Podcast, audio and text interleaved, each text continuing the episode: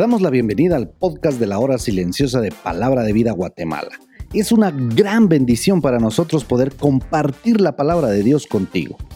Te animamos a que puedas escudriñar el pasaje del día de hoy y descubras los desafíos que Dios tiene para ti.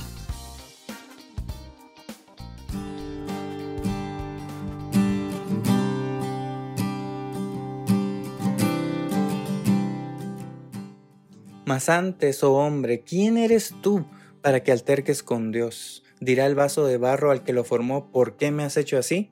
Romanos 9:20. Te saluda Héctor Salazar y le agradezco a Dios por poder compartir contigo un podcast más en este lunes.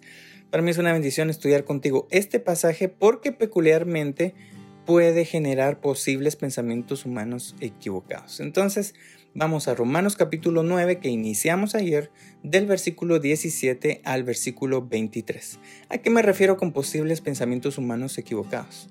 Bueno, cuando se leen este tipo de pasajes y otros similares que hay en la Biblia, hay personas que pueden tergiversar o pueden deformar con o sin mala intención desde mi punto de vista la imagen de nuestro Padre Celestial. ¿Cómo? Pues pudieran tomar el versículo 17, donde habla de Faraón y decir, es que Dios hizo a Faraón así. Y suena como que si Dios tuviera, entre comillas, la culpa de la forma de ser de Faraón y que Faraón no tenía alternativa de ser de otra forma. O pueden tomar la parte final del versículo 18 y decir es que Dios es el que endureció el corazón de tal o cual persona. O como dice el versículo 19 en la nueva traducción viviente en su parte final, ¿Acaso no hicieron sencillamente lo que Él, o sea, Dios les exige que hagan? Y de nuevo, todo esto apunta y pareciera que Dios fuera como que el culpable y decidió hacer a tal o cual malo. Pero estas personas al expresarse así están anulando la libre decisión que cada uno de nosotros tenemos de ser como querramos y le están dando una mala imagen a Dios. Entonces, lo que veo que surge para mí desde este pasaje son tres palabras, tal vez conocidas o no, pero describen credenciales únicas que solo nuestro Dios y Padre Celestial tiene. La primera credencial es la soberanía de Dios, o sea, el dominio indiscutible que Dios tiene sobre todo. O digámoslo de otra forma, soberanía es la capacidad de Dios de ejercer su voluntad en su creación. Donde encuentro esta credencial en el pasaje es en el versículo 17, que lo toma de Éxodo 9, versículo 16, donde Dios le dice a Faraón, para esto mismo te he levantado, para mostrar en ti mi poder. Dios es suficientemente soberano para tomar a la máxima potencia del mundo en ese entonces, como lo era Faraón, y por medio de Moisés darle a entender que él era el que lo había levantado como autoridad y que lo iba a usar para mostrar su poder. Y así lo hizo. El soberano Dios verdadero usó plagas que demostraron que la creación hace lo que el creador le dice que haga. Incluso este debería ser un principio en nuestra vida. Igual desde Génesis capítulo 1, la creación debería hacer lo que le dice el creador. Pero en este ejemplo de Faraón, él decidió lo que quiso hacer y Dios lo usó así para mostrar su poder. El versículo 21 confirma lo mismo al referirse a Dios como un alfarero que tiene potestad, que tiene el derecho de hacer vasos para honra y vasos para deshonra.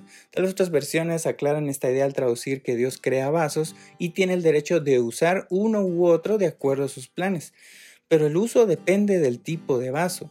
Evidentemente nosotros como seres vivos, si no somos vasos literalmente sin vida, Dios nos usa de acuerdo al tipo de vaso que querramos ser. Si decidimos ser vasos que queremos honrarlo, nos va a usar para honra.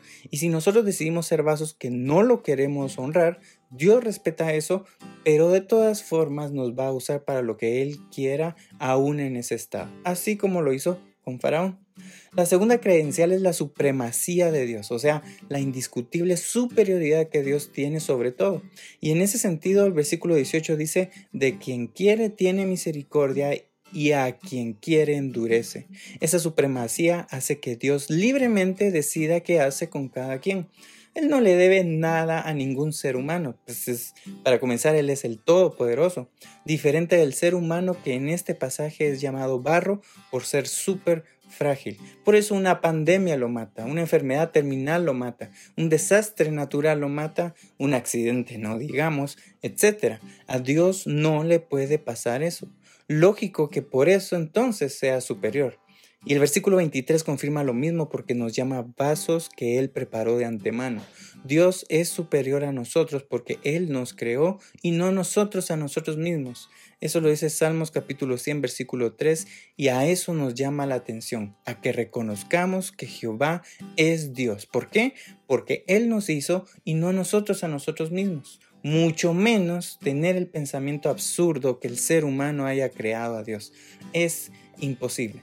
Y por último, la tercer credencial es la sabiduría de Dios. Es decir, son indiscutibles los pensamientos sabios, buenos, misericordiosos, etcétera, que solo un ser sabio los puede tener, que solo nuestro Dios puede tener. Versículo 20 dice, oh hombre, ¿quién eres tú para que alterques con Dios? Esa palabra altercar significa contradecir o cuestionar. Entonces pensemos, ¿cómo el ser humano pretende contradecir a Dios en algo si no es más sabio que Él?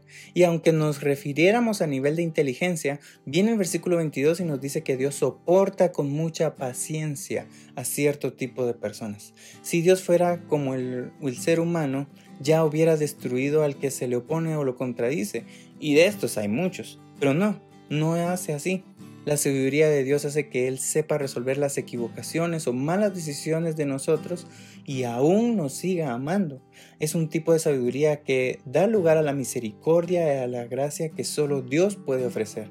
Y por esa sabiduría, en lugar de enviarnos al infierno, nos ofrece un plan de salvación para ir al cielo. Por eso vívelo. La próxima vez que pienses que eres algo por ti mismo sin Jesús, sin Dios, piensa ¿Quién eres tú para discutir con Dios? La próxima vez que pienses que puedes hacer lo que quieras con tu vida, piensa, ¿quién eres tú para ignorar a Dios? O la próxima vez que se te cruce el pensamiento que no necesitas de Dios, piensa, ¿quién eres tú para vivir sin Dios? Y sabe la respuesta, ¿verdad? No soy y no eres nada. Sin Dios, sin Jesús, no somos nada. Ahí en el libro de Daniel capítulo 4 versículo 35 dice, todos los habitantes de la tierra son considerados como nada, y Él hace según su voluntad en el ejército del cielo y en los habitantes de la tierra, y no hay quien detenga su mano y le diga, ¿qué haces? Esto lo dijo el rey de la gran Babilonia del pasado Nabucodonosor, otra máxima potencia. Por eso recuerda, eres nada, pero con Dios lo tienes todo. Queremos animarte a que puedas compartir este podcast con tus amigos y así poder crecer juntos en el conocimiento de la palabra de Dios. Síguenos en nuestras redes sociales para más información.